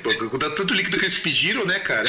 Lá no vasinho, né? Cadeiras dobráveis. Aí, ok, mas não sei porquê, mas até ok. Jantar com Ah, ainda pizza. pede aquelas mesas de lata, tá ligado? Pra você Isso. ficar jogando domínio, tá ligado? Isso. Aquelas que fazem burger. Pô, se eu fosse artista, eu pediria. Eu pediria. Aí ele pede jantar com pizza, comida italiana, chinesa, thai, opções vegetarianas e menu acrobiótico. É, aí já tá enchendo o saco, né? Deve ser pra cada membro daí. O Borgor, É, Borgor, Borgor foi o que pediu, assim, é, vamos dizer, o menos, o mais normal. E o Borgor é um puta de um não, cuzão. não, é, não, não é normal. Não é normal. O, o cara, ele não queria fazer compra aí e, e ele pediu o bagulho pros caras. Porque não é normal o que eles pediram. O que o cara pediu, ele pediu uma bandeira do Brasil, muito justo. Uma camiseta XL do festival, não era pra ele, porque ele não é gordão a esse ponto. Né? Cuecas boxer e pacote de meia. Tô falando que o cara não quer ir fazer compra. Bicho, mas, Mas, é, o mas é cara- o festival mais toca- normal do festival, cara. Porque o cara só Cada- pediu roupa. Cara, mas cada festival que o cara toca, o cara vai e pede. Então ele não compra mais meia nem cueca. E, e falando Ele sério, cara, coisas. meio cueca, depois que você cresce, é uma coisa que faz muita falta quando você não tem novo, sabe? E é um negócio que você esquece de, de comprar. Isso, exatamente. Agora vamos pros Strokes, pra gente poder acabar a avacalhação com os Strokes, além de ter feito um show bosta. Frutas orgânicas, maçãs, banana, uva, abacaxi cortado, melancia cortada e tomates. Claro, você vai dar uma faca pros caras dos strokes aí, esses retardados? Não, você já deixa cortado. Tábua de queijos. Mas tábua de queijos eu até achou legal. Isso, se for- forem bons queijos, tudo bem. Cesta de pães pra acompanhar os queijos, né? Sim. Aqui eles colocaram um termo em inglês, eu acho sacanagem. Nozes, na verdade, seria. Pediram castanha, noz, noz pecan, É, se vai tipo uma castanha do Pará aí. Isso, pô, né, te valoriza, né? manteiga vegetal. Você tá pedindo margarina, né? Você tá pedindo aquela coisa que faz mal e tem gordura trans, mas tudo bem. Barra de chocolate com coco e amendoim. Barra de chocolate ao leite com amêndoas. Pamonha, pão de queijo, guacamole, cooler com muito gelo, Não, mas pô, pamonha, cara. Pamonha e pão de queijo. Pra misturar, mistura com guacamole, mistura com manteiga vegetal. Não, mas é cesta- pão, né?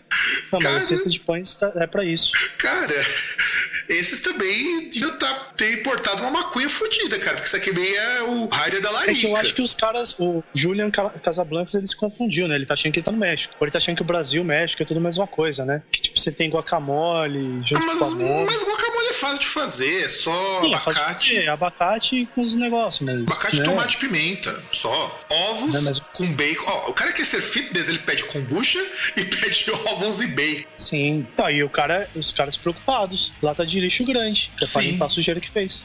É, mas esse também é o menu da Larica, porque eles só estão pedindo comida. Mas lógico, cara, você vai pedir o quê? Vai pedir roupa? É, tem razão. Você vai pedir, eu quero uma TV e eu quero um quarto numa torre de 20 metros. Que é Fazer pra que poder nem jogar o TV Dave pela janela. Mustaine, que durante uma época ele pedia, em todo lugar que ele ia tocar, que arrumasse uma prostituta sem dentes. Pois é, né? E não era pra fazer nada, era só pra trollar mesmo que ele fazia isso. Que ele é um idiota. Porque ele é um idiota. Hoje ele não faz mais, porque agora ele é um homem de Jesus. Sim. Provavelmente quando ele vier pro Brasil vai pedir pro, pro Malafaia abençoar a guitarra dele, né? Pois é, ou o rabo dele. Ou ambos. Também. Mas assim, você percebe que no Lula Palusa o pessoal tá pedindo comida. E eu falo pra você, o Raider de comida, para mim é o mais honesto de todos. É lógico, cara. Que é o que você vai precisar pro show. Que, tipo, equipamento você tem o seu. Roupa também. Você precisa de comida, cara. E já que os caras estão pagando, e comida mesmo, eles não pediram nem bebida alcoólica, o que eu achei muito legal nesse sentido. Não que dar bebida alcoólica também fosse ruim, mas os caras estão priorizando necessidades básicas. Não, e, e eu, eu, acho assim, tirando a parte de tirar sarro e tal, você percebe que parece que fica uma preocupação dos caras de fazer um bom show. É. De não chegar drogadão, bagunçado pro show, entendeu? É, tanto que muitos desses artistas grandes e até os médios, há muito tempo que eles não pedem, por exemplo, ah, para poder tocar aqui eu quero uma carreira de cocaína, como o Ozzy pedia nos áureos tempos. Ou, ou umas 10 garrafas de Jack Daniels. Como o Leme fazia na época que tava. E que ele trocou Jack Daniels por vodka porque vodka fazia menos mal. E assim, isso acabou. Fazer um bom show é essencial e você estar assim, bem alimentado, comer coisas leves Deu perceber que eles se preocuparam muito com é, coisas é leves. De, não, e, e, coisas assim que você come que te dão energia, né? Que, assim, tá, gente, o quanto que a gente pode fazer piada e tal, mas os caras são bastante profissionais nesse sentido. É, e isso não dá pra reclamar muito deles, desses artistas, como artistas mesmo, porque fazer um bom show é uma coisa que tá tão raro nos meios underground. É só a gente ver que a quantidade de shows que o cara entra muito louco é, é triste. É, é, é, que também, por exemplo, não tem a, o rider aí da Melanie Martinez, né? Que devia ter algumas coisas tipo é, jujubas, sei lá, uma, uma torre de algodão doce, uma bosta nesse sentido. É, eu acho que o pessoal também não pede mais isso. Pra você ver, a gravação ao vivo é uma bosta por causa disso, mas enfim. Então a gente tem que lembrar que muitos artistas são pessoas novas também. Existe uma preocupação em quem é mais novo de manter-se ativo por mais tempo. Mesmo Metallica, que não saiu o rider do Metallica, mas se você pegar o que eles normalmente pedem, o Metallica você tem como parte das exigências dele garrafa de água mineral com gás. Então, quer dizer, já começa por aí. Um, um dos menus lá tem que ser vegetariano, porque parece que o Kirk ou o Lars, um dos dois é vegetariano. Então, de repente. É, se fosse o Trujillo, ele não teria escolhas. Como é um dos dois aí. É, se eu não me engano, é um dos dois. Ou é o Lars ou é o Kirk. Um dos dois é vegetariano. É vegetariano e o líder da banda é caçador, mas tudo bem. Para você ver que amigos, amigos, negócios à parte é meio, meio tenso nessa, nessa, nessa história, mas tudo bem. E aí a gente percebe que essa molecada tá com uma, vamos dizer assim, uma vontade de fazer bons shows como você mesmo destacou, e estar bem para fazer esses shows. Então, é, é, o que eu falei. É, você vê no, nos músicos um caráter muito mais profissional do que você pegar em 10, 20 anos atrás. Faz 20, 30 até. Você percebe que uma, uma mentalidade um pouco mais madura. Sim, que isso é importante. É importante que esse amadurecimento ocorra. Bom, já, já comentamos sobre isso. Vamos para a parte das polêmicas? Para aí já pra gente acabar logo.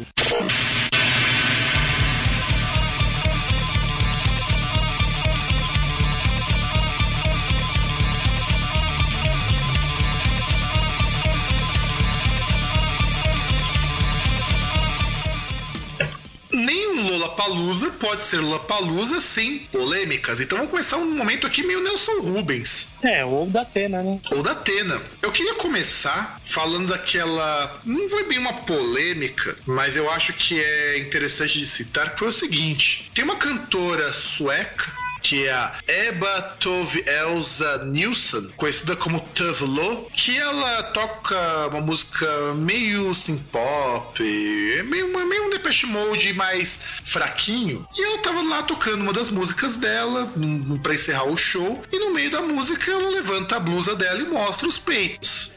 E essa foi, nossa, ela mostrou os peitos, não sei o que, tudo mais.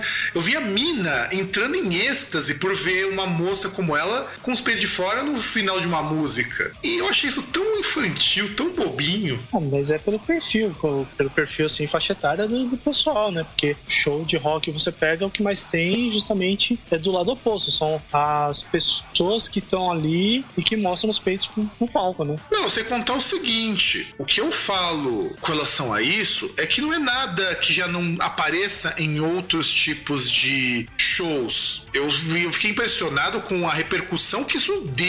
Aliás, eu acho estranho, porque assim, uh, eu li uma entrevista dela e ela fala que isso é costumeiro ela mostrar os peitos no show. E sei lá, e a motivação dela falar, ah, sei lá, eu, eu acho meio estranho que às vezes a mulher ela tem a vontade de fazer uma coisa ela não possa fazer por ser mulher. Sei lá, se quer mostrar os peitos, mostra, beleza. O que não faz hoje muito sentido como um protesto, como manifestação, mas até é ok. E no caso, eu vi um vídeo em que ela tá fazendo isso e, rapaz, que ela faça isso mais vezes. Então, eu não, eu não cheguei nem a ver imagens, mas. Ah, não seja por lá, isso. Fazer, não, não, não, não, seja por isso, César. Não, não vai dar pra abrir. Vai dar pra abrir, vai bugar aqui, tá dando muito problema, então já quer. Isso aí eu vejo depois. Porque, porque a imagem ela é emblemática. Essa imagem circulou durante semanas.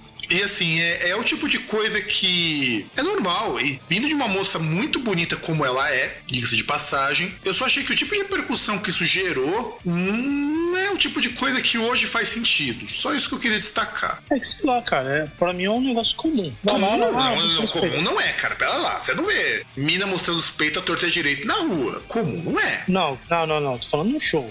Assim, então você pode, pode falar que é algo que já está batido em show, mas comum não é. Não, então. Não, mas é um negócio negócio que um show deveria ser algo levado como coisa comum. Não, como algo batido, como algo que não, não tem nada demais. Não, eu, eu quero dizer que é uma coisa comum. Se as pessoas querem estar no show mostrando os peitos, que mostrem. Não vejo nenhum problema. E vamos começar agora a falar do, de uma coisa realmente polêmica. Eu fui fazer uma pesquisa, inclusive, eu tenho coisa para dizer. Tem um grupo, o Haikais, que é um quarteto formado por rappers brancos, e ele foi criticado por um outro rapper, o Rafa Moreira, dizendo que isso é um reflexo do racismo, não sei o que. Rolou uma briga entre o pessoal do Haikais e o Rafa Moreira. E César, eu quero que você comente alguma coisa sobre isso antes de eu falar alguns detalhes sobre essa treta deles. É, em primeiro lugar, aquele negócio. Se a gente falou que o crioulo é rap com R minúsculo, Haikais então, né? Ah, mas o Haikais não é o rap como a gente conhece lá, tipo, Racionais e tudo mais. Ele entra mais na linha do trap, que é uma batida mais violenta, utiliza um pouco mais de, de breakbeat, coisas do tipo. Não é bem o, o rap como a gente tá acostumado para quem conhece Racionais, para quem conhece Facção Central, esse tipo de coisa. Então ele é uma outra coisa. Ele, ele, não, ele tá num segmento do, do rap muito diferente, muito distante. Então, por isso que é um rap com R minúsculo, mais minúsculo ainda. Ah, o trap não é não pode dizer que o trap é isso, cara. Trap é uma outra forma. Talvez não seja a forma que você goste, ou que eu goste também, mas não é menos por conta disso. Mas enfim, eu, eu achei muito mais assim. Eu, vi essa, a, a entrevista tal, vi os caras comentando. Eu, eu, achei muito mais que é um bagulho tipo desse Rafa Moreira, ele tentar chamar atenção, tipo, e, e querer achar pelo em ovo do que qualquer outra coisa. Então, é isso mesmo. Por quê? Agora, a minha parte. Eu fui fazer uma pesquisa. A treta do Rafa Moreira com o Raikais vem de muito antes do Lollapalooza. Então, então, então qual que é o problema dele? É, é, aí que a gente vai começar a colocar o mérito que é o seguinte. O Rafa Moreira fez um puta de um sucesso dentro da cena hip hop, fazendo trap também. Os dois artistas são muito parecidos musicalmente falando, inclusive o Raikais e o Rafa. E até então, o Raikais fazendo deles, o Rafa fazendo deles e ninguém dando a mínima um pro outro, o que também eu acho muito saudável. O que acontece é que eles frequentam os mesmos lugares, eles têm mais ou menos o mesmo público por tocarem mais ou menos a mesma música. E é claro que o Rafa, eu nem vou dizer que ele tá tentando chamar a atenção, eu acho que o caso dele é muito pior. Ele é aquele caso de justiceiro social, de pós-moderno relapso que a gente vive criticando no programa, daquele pessoal identitarista que para ele rap, hip hop só pode existir se tiver negro ou se for feito majoritariamente por negros. Assim, só cortando assim, mas em resumo, o negócio dele é que o Raikais é apropriação cultural, é isso isso. Isso, é, exato, exato. Quando o, acontece isso, o Rafa Moreira, que é um cara muito bem conceituado da cena dele, ele é um cara que, musicalmente falando, não é um músico ruim. Só que o problema é que, de repente, ele começa a tretar com qualquer pessoa que se associe com branco, porque para ele, rap, hip hop só pode ser feito por negro. É essa que é a verdade. Saiu até uma matéria do, um pouquinho antes do, do Lollapalooza lá no site do Rap Mais em que ele vai começar a criticar o Raikais porque eles participaram de um, de um festival chamado Poetas no Topo. E se ele soubesse que o Raikais estava ali, ele não teria participado. E é um tipo de briga que ele é muito infantil. Porque não é nenhuma briga que ele tá colocando por ele não gostar dos caras ou uma treta pessoal. É simplesmente por os caras serem brancos. Não, é que aquele negócio, se fosse, por exemplo, vamos supor que o Raikais tivesse uns caras lá falando que ah, a gente apoia o Bolsonaro. Aí tudo bem, seria algo legítimo o cara até falar, não, não toco com esses caras, quero ver na frente. Se eu ver na frente, eu como esses caras de porrada, beleza. Agora, porra, só. É, e aí você tem também um problema com esse Rafa, quando ele fez uma parceria com outro rapper, eu vou até achar aqui a notícia que eu tava lendo sobre isso, que é o da Lua, que saiu no, num outro site sobre rap, que eles fizeram uma parceria. O da Lua é um negro. Só que o que aconteceu? Eles gravaram uma música em parceria, só que o Rafa, ele disse que o, que o da Lua ele não é rapper de verdade porque ele participa em coisas com brancos. E aí o da Lua, ele é acusado por esse Rafa de ter é, copiado uma parte dele lá da música, copiado um flow. E aí começou uma briga entre os dois. O EP que era pra ter sido lançado não foi lançado. Parece que alguém liberou música que não devia ter sido liberado. Porque o Rafa liberou músicas que não eram pra ter sido liberadas também, o Rafa Moreira. Então quer dizer, esse cara ele briga por qualquer bosta. E essa treta dele é de 2016 com o da Lua. Então, quando o cara vai reclamar que o Raikais é um rapper de rap de branco e que só branco participa, que é o, tá sendo a porta do fim dos negros no rap, fica sendo muito trágico à toa. Não, isso, eu tô vendo aqui que tem uma lista, assim, na matéria, com vários tweets do cara e tal. Aí, tipo, e, e que é um, é um daqueles caras que acha que empoderamento, por exemplo, é o cara ser rico. Né? É, é, e na verdade o que acontece é o seguinte: a, a bem da verdade, tanto o Raikais quanto o Rafa são todo de playboy. A bem da verdade é isso. Você não vê essas brigas desse tipo entre os grandes rappers tradicionais. Você não vê lá o Taíde brigando com o Mano Brown. Muito pelo contrário, a, a cena rap no Brasil só cresceu porque todo mundo era brother. E, e você vê, por exemplo, eles dando apoio até para artistas de outras gerações, tipo o Negrali e tal. Até o Criolo, porra. O Criolo, que é um cara que tá muito mais conectado hoje, o Criolo, o Emicida, eles têm apoio dessa galera das antigas também. Tem, que eles até reconhecem assim, tipo, até tem um cuidado dos caras não criticarem, pra não ficar um negócio muito pesado, de falar, tipo, ah, os caras estão fazendo uma parada diferente, mas que é rap também, a gente respeita e tal. Sem contar o seguinte, o que, que eu sinto muito que o Rafa Moreira tenta fazer é, nessa tentativa de brigar, ele acaba se promovendo muito mal. Não que eu ache assim que o Raikais não possa merecer alguma crítica e tudo mais tal, muito longe disso, mas não esse tipo de crítica. É, fica aquele negócio, né? Tipo, tem tanta coisa que você pode apontar e falar, porra, é isso, por verdade tem essa questão. E o cara cria um bagulho, cria um espantalho aí pra poder atacar, né? né? E aí a gente percebe, por exemplo, que se você ler o comentário que foi feito sobre, os comentários foram feitos sobre isso, de gente que curte rap, o pessoal tá falando que o cara tá viajando na batatinha. Sem contar, é que sem contar que o que, que fez ele dar uma parada nisso? Depois que os caras descobriram que ele tinha uma banda emo. Né? Aliás, que foi um dos membros do Raikais que falou, né? Você tá falando, mas você tem uma banda emo com mão de branco. O que não seria nenhum problema. Eu falo assim, não seria nenhum problema isso. Se ele não tivesse tentando fazer essas postagens, essas coisas de justiça social. Até porque tanto o Rafa quanto o Raikais têm uma preocupação, vamos dizer assim, de conscientização das pessoas. Eles não precisam estar brigando. O cara tá brigando porque ele casquetou que hip hop não pode ser feito por branco. Ele entra naquele tipo de pós-moderno bastante nojentinho, que é aquele identitarista, que acredita que a identidade não pode ser maculada, aquela bobagem toda, sabe? É, entra no lance da apropriação cultural, né? É, exato, que na verdade não existe. Ah, vai falar que não existe, cara. Bom, vai aparecer uma galera aí, ó, vai, vai acampar na sua porta, vai fazer ciranda, vai, vai fazer perscrutação anal aí uns nos outros, na porta da sua casa. Na minha aqui não. Eu, eu não falei nada. Isso aí quem falou foi o Fábio. Pode fazer ciranda na casa dele. Sem contar o seguinte, a gente tem aqui, só pra gente poder citar, o Brasil não é um país nos Estados Unidos em que você tem uma diferença muito grande entre você ser branco e você ser negro do ponto de vista social. Tanto que as coisas aqui são muito misturadas. Ah, você vai ter um branco extremamente rico, da mesma proporção que você vai ter um pobre, um branco extremamente pobre. Claro, claro que, por exemplo, então, nos Estados Unidos é muito mais difícil você ter um negro bem sucedido do que um negro bem sucedido aqui. E o racismo lá é muito mais pesado no sentido que as pessoas não se misturam. Aqui no Brasil as coisas são meio misturadas. Então, é, acredito... é, é, que aquele, é que aquele negócio, acho que para explicar melhor, assim, pra dar um exemplo melhor do que você tá querendo dizer. Aqui você não tem um bairro de rico e um bairro, um bairro de branco e um bairro de preto. É, exato, exatamente. Você não tem. Você tem de rico e de pobre, né? Você não tem separação por cor. Você não tem, tipo, é, igual, por exemplo, você tem lá em Nova York, você tem um bairro de branco pobre, um bairro de preto pobre. Pobre tá tudo junto no mesmo lugar. Isso, e exato. rico tá tudo junto no mesmo lugar. Você não tem essa separação. Isso, exato, exatamente. E, e, é aí que, quando a gente vai falar dessa coisa de reclamar de branco, não sei o que, ela é muito errada. Até porque os rappers, no geral, não são totalmente negros, não são aquele negro cor de piche, aquele negro retinto, como falava na literatura. Muitos deles são pessoas é miscigenado, que, já, né, cara? que são miscigenados. Você pega,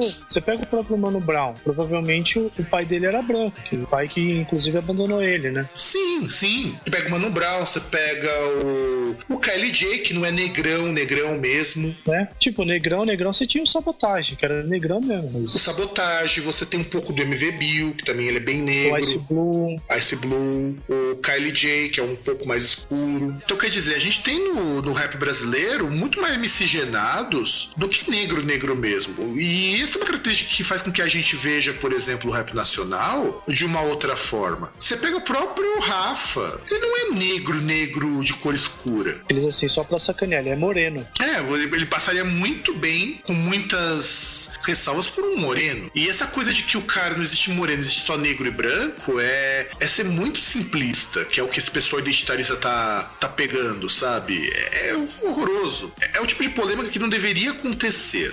Eu vou ser bem franco com você, não deveria acontecer porque ela não leva a lugar nenhum. E aquele esquema, e aquele esquema bem classe média, classe média alta, né, cara? Porque na pobreza não tem essa de, ah, não, é negro, é branco, cara. Tirando o fato do racismo que realmente existe e que pega muito pesado, pega pesado, principalmente pra quem é pobre. Mas, mas não tem essa do tipo, ah, não, porque o branco lá não, não vou chegar. Tipo, quem é pobre vê o outro do lado sabe que é pobre é pobre. Só tem diferença quando o pobre que é pobre trabalha e o pobre que é bandido. Você sabe que o outro lá é bandido. Mas tirando isso, cara, É. não tem essa, essa frescura aí. É, e é graças a gente como ele que surgem uns babaquinhas que vão falar de racismo reverso, sabe? É isso que eu, eu- isso que eu- Porque é, é, é o que, é o que faz passar, né? Sim, é o que você faz por uma pessoa tipo uma Stephanie Ribeiro da vida ganhar seguidor, porque de repente você pega um, um artista desses, ele poderia reclamar que existe preconceito na cena? Existe. Existe machismo na cena hip hop pra caralho. O Hotel Racionais parou de cantar umas músicas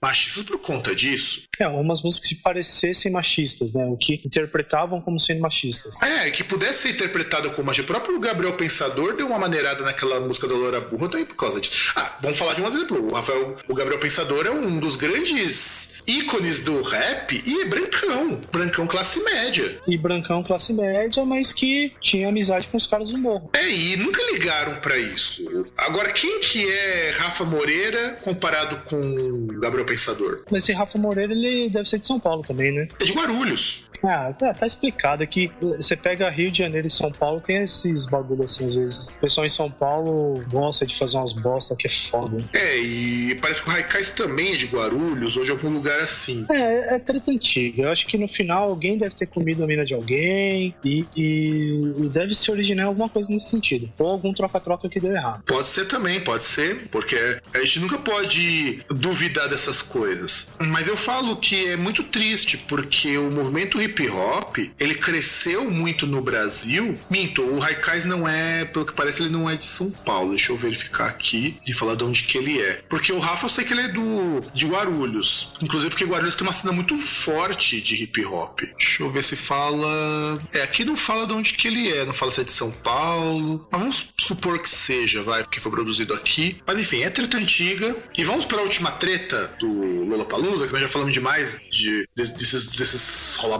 bosta. Vamos que já tá ficando longo demais, velho. Bom, aproveitando que agora virou moda criticar machismo pelas afiliadas da Rede Globo, Titi Miller foi cobrir lá um show. Um show cobrir não, né? Foi falar que ah, vai tocar lá o Jay Borgor. E ele, ele falou que machistas passarão porque tava tocando lá. Aliás, é, na verdade sim, né? que são uh, o Multishow ele faz cobertura desses festivais. Realmente ele faz mais ou menos em tempo real, né? Eles apresentam alguns shows, quando terminam o show eles fazem entrevista com alguns artistas e tal. E aí foi num, num spot assim antes do show desse Borgor, né? Que é um DJ, sei lá. Que aí a Titi Miller lançou um. Gostaria de falar, machistas não passarão, mas vai passar nesse canal agora e anunciou o cara. Né? E sem contar o seguinte, eu peguei para ler algumas músicas, ver um pouco sobre o Borgor. Primeiro que o Borgor participou com um monte de moça, por exemplo, a Miley Cyrus e tudo mais. Só que, cara, na moralzinha, não dá pra levar um cara desses a sério e muito menos passar pano para ele. O que ela falou não foi exagero. É, o negócio dele é, é, tenso. Mas é que tá, não dá para levar a sério ou foi. Porque assim, tem distinção. Ou é um negócio que você olha, é muito para ser no scratch, exagerado, não é para levar a sério, ou é algo que é sério e realmente o cara tem que ser escrotizado. Não, é, é, é, é nesse nível. Não é tipo que, assim, pensa que o Velhas Virgens já tem problema com as letras dele que as pessoas não entendem que é aquilo tirando um sarro. O Borgor, digamos que é uma versão muito mais coxinha, onde se for possível, do Velhas Virgens. É difícil imaginar. Difícil imaginar. Tem músicas do Borgor que ele fala pra. Deixa eu ver se eu acho aqui, porque eu vou fazer a leitura dela. Deixa eu ver se eu acho. Ele tem uma música aqui chamada Glory Hole. A gente precisa explicar pro cidadão o que, que é Glory Hole? Acho melhor não. É, é, é, sei lá, cara. Por que é foda? Porque se a gente não explicar, um incauto, vamos supor, um incauto ouvinte do Groundcast menor de 18 anos, ele vai procurar. Se bem que o menor de 18 anos ele sabe o que, que é isso, né?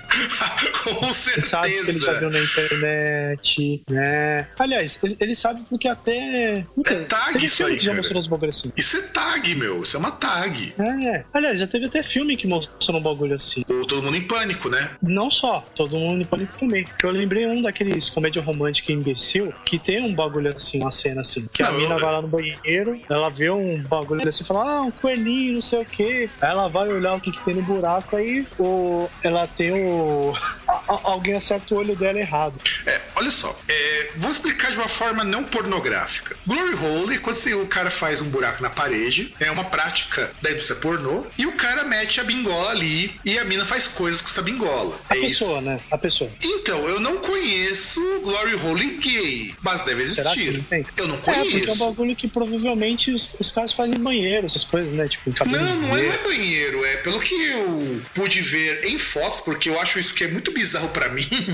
É uma parede que ela é construída de qualquer lugar, não necessariamente banheiro, que o cara coloca a coisa para fora. Meu irmão falou, inclusive, ó, ó, como que o pessoal conhece o que é Glory Hole. Uma vez, quando meu irmão trabalhava numa editora, os caras estavam arrumando um muro lá da, da editora lá que dá pra escola e tudo mais.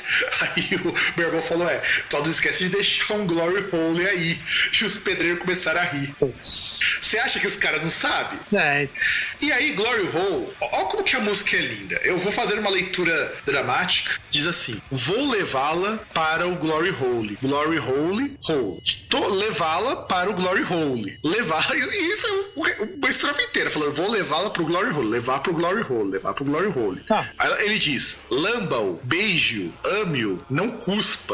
Lamba-o, beijo, ame-o, não cuspa. E, e vai, assim, e as músicas dele, ele, a primeira, o primeiro verso repete dos outros. E assim, é isso que é a música Glory Hole. É, bagulho babaca. Não, não, calma. E aí ele continua, ó. Oh meu Deus, é uma baleia. Espero que seja sua irmã. Para apenas levá-la pro Glory Hole, você não precisa beijá-la. Diz nenhum mamífero do mar. É... Aliás, nenhum mamífero marinho está na minha lista de foda. Quer dizer, eu vou meter a piroca qualquer coisa, menos em mamífero marinho. E eu não estou muito certo sobre isso. Buraco na parede. Eu a vejo como ela tá ficando. É, como, tá, como, como você tá ficando. Ela, ela vem em mim, com um buraco na parede. Certo, eu estou com tesão, fim da história. Coloca, vou colocar esta puta antes de eu fazê-la provar toda a minha glória. É isso que é a música do, do, do, do cara, meu. É, e aí, obviamente, essa manifestação ela movimentou as redes sociais. Pra caramba, pra caramba. Porque assim, o, o cara lá, o, o artista em questão, o Borgor, ele é muito famoso nessa cena EDM. Ele é muito famoso. E ele disse que essas letras de música deles não são para ser levadas a sério, que é tudo zoeira, sabe? Que ele fala que é tudo uma grande zoeira. Mas não não acho que é zoeira você dizer que você quer colocar a mina no glory hole, enfiar o pau nela, dizer que isso não é uma baleia, quer dizer, espero que seu irmão quer dizer que a menina é gorda, que o que só pra ela é só ir lá e chupar tua pica, meu. Ah, vai tomar no cu, meu. Então, mas aí é que tá. Porque, por exemplo, tem um tweet aí, uma pessoa que ela, sobre toda essa reprodução, ela falou assim: ó, eu não conhecia o DJ Borgor até Titi Miller dizer que ele é,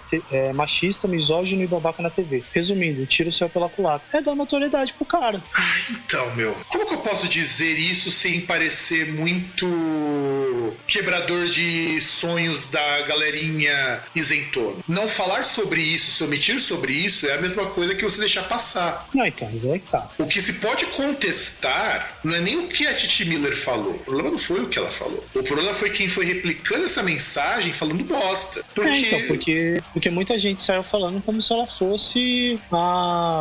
Porra. A empoderada, como, né? É, como se fosse uma Simone de Beauvoir. Então, aí tudo bem, mas não falar sobre um babaca desses, cara, sinto muito. Não é. Quem repete esse mantra de que não falar é, não dá notoriedade, você tá deixando que isso continue. É que nem aconteceu, por exemplo, o, o Coi até comparou isso, um amigo nosso. Eu achei que foi meio demais, mas a tipo de atitude é muito parecida com o que o pessoal fez no festival, na qual pegou o Combi Christ e o Nat Mark, que iam se apresentar depois deles, o pessoal do Adversary, e falando, agora nós vamos, vamos parar um momento para falar que nós temos duas bandas aqui extremamente sexistas. E aquilo ficou muito, assim, pegou muito mal para as duas bandas, principalmente pro Combi Christ. O cara falou, não, isso aqui não tem nada de revolucionário, isso aqui é sexista pra caramba. E vai dizer que os caras estão errados de mostrar isso? Não, só que eles fizeram não, coisa. Não, errado não tá, mas o que eu tô falando é todo esse carnaval. Não, e o pessoal ficou muito puto com o Adversary, porque o Adversary expôs uma coisa que era verdadeira, só que a forma como ele expôs, eu acho que foi muito mais reflexiva, porque mostrou, explicou, mostrou que eles eram sexistas, mostra que, por exemplo, tem a música do Combi Crash que ele falava, vou agora é, fuder tua buceta feminista. E aí? Não, então, aí tá. Depende de tudo, depende do contexto e tal. É que pra mim, a, a, até a gente teve um, um, caso recentemente que houve um, um, problema aí parecido, né?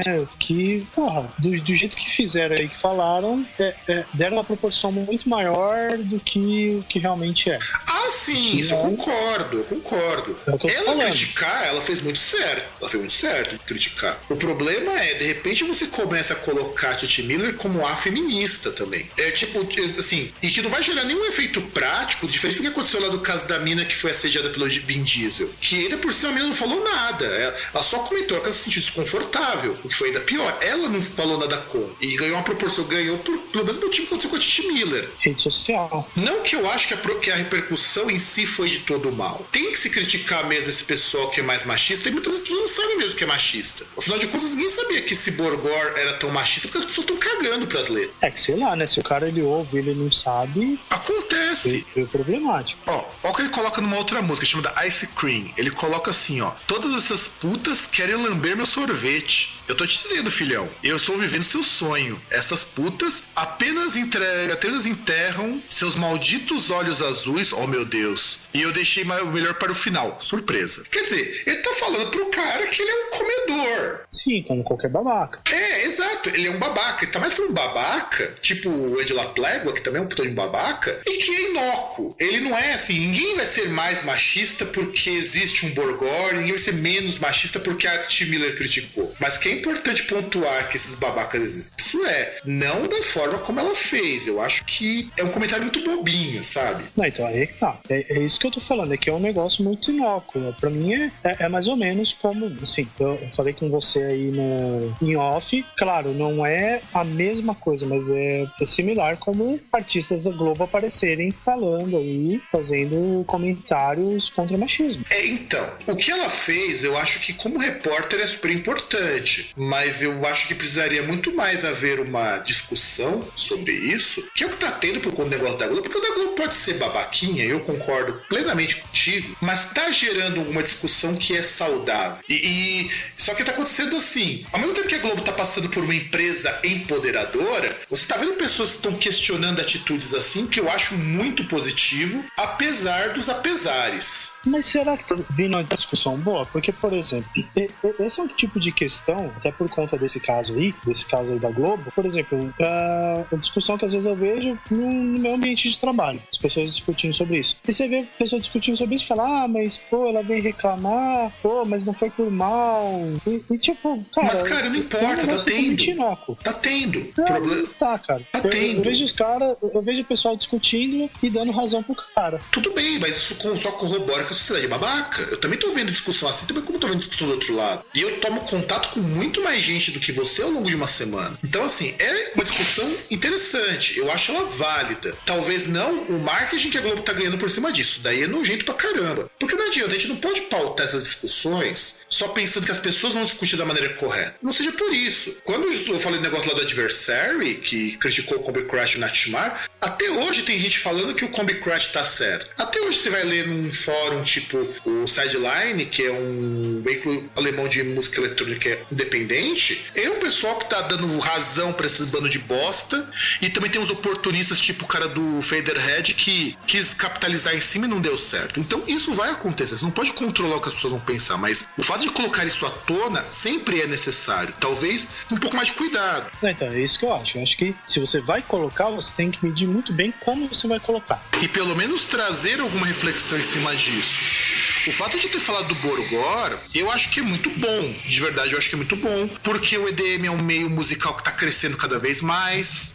Cada vez mais jovens estão indo para esse lado. E tem muito jovem de classe média que entende essas mensagens e acaba, por ser babaca, assimilando isso daí. Então é importante mostrar: olha, tem alguém que, no meio que eu tô frequentando, que concorda com isso. E tipo, lembra aquela banda que o cara foi preso porque mexeu com uma menor? A gente até comentou aqui que teve um cara lá que é uma banda de, de heavy metal, alguma coisa assim, eu não vou lembrar o nome agora, que ele mexeu com uma garota e foi preso por pedofilia. E as letras das músicas dele incentivavam isso. Não que eu seja a favor de você proibir, mas você ter consciência de que isso existe e de que isso é ruim, é saudável de qualquer maneira. Talvez os resultados não sejam o que a gente espera, mas tem que existir. É que aquele negócio, se o cara na letra ele tem um negócio e ele faz isso, né, e ele já, já faz algo que parece que ele vai que lá fora, ele faz aquilo que ele coloca nas letras, você aprender mesmo. Não, e a postura, né, cara? Você tem uma postura que você dá pra isso daí que é uma postura deplorável, ainda mais porque você não tá tratando isso como uma forma de humor negro. É diferente do Velhas Virgens, que você entende que aquilo ali é uma zoeira. Embora de vez em quando eles errem a mão. Mas você percebe que aquilo é uma zoeira. É que aquele negócio, não dá pra você levar a sério o cara falando que ele namora com a mina, mas ele prefere a mãe dele, né? Porque isso é uma zoeira. Você percebe, é tão absurdo, é tão absurdão isso aí, que você sabe que é zoeira. Ou, ou, ou aquele negócio, né, dele falar que, que ele viu lá uma pessoa, uma mulher, mas na verdade era um homem. Falar, era é um, era um homem lindo, né? Sim. Falou, eu fraquejei, mas era um homem lindo, mas é. Então, mas, é, por, mas tá é zoeira. É isso que eu tô falando. Um Velhas Virgens, você percebe que é zoeira. Quem vai levar um Velhas Virgens a sério, achando que aquilo ali é, é o que tá nas letras, é o que eles pensam, é bobagem. Embora os caras sejam um bocado machistas em algumas colocações. Eu já vi em entrevista, não, então, mas assim. Não, então, mas aí, se for entrevista, tudo bem. Eu tô falando questão do artista na música, porque até mesmo Velhas Virgens tem uma música que eles falam. Tipo, não vai na conversa das velhas, desse papo de só pra te comer, essas coisas. Porque, tipo, você vai dar risada, mas você não vai conseguir nada com isso. Mas é. Não, mas os Isso caras têm. Os caras têm. Não, e não é só uma. Eles têm músicas que eles falam de o cara ser um,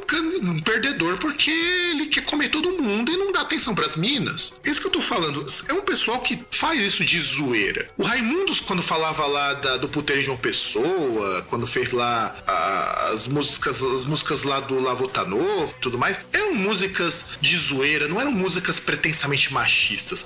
Na verdade, elas usavam esse machismo como forma de humor. É, é E diferente. até porque essa questão do negócio do puteiro é algo que até algum tempo atrás acontecia, do, do pai, do parente assim mais velho, levar o moleque pro puteiro. E não só do Puta de uma Pessoa, do Selim, que é uma música que dentro do nosso contexto hoje seria extremamente machista, mas é uma música que é uma zoeira, entende? Você percebe que aquilo lá a pessoa tá tirando barato. É diferente de você ouvir, por exemplo, um cara que ele fala de catar uma mina e que a, e que a mina vai ficar chupando a piroca dele o tempo todo. Não, e, e, e também até refletindo um pouco melhor, não dá pra questionar muito a Titi Miller que ela deveria fazer algo mais adequado, porque no spot ali, no tempo que ela tinha, também não dá pra fazer um discurso, né? Sim, sim, eu foi o que eu falei. Eu acho a atitude, não tô falando o conteúdo, a atitude dela é uma atitude muito legal e que eu apoio totalmente. Eu não apoio assim, eu tenho muitas ressalvas com o resultado que surgiram. Foi aquilo que eu falei no começo, que você também falou no começo, e está retornando pela quarta vez isso. O problema não é ela ter feito isso. O, inclusive, como atitude é muito louvável. O resultado que talvez tenha gerado algumas coisas que não deveria, mas também é normal. Você não vai criticar um sistema sem gerar os dois lados, o que são a favor e o que são contra. Eu apoio totalmente o que ela disse.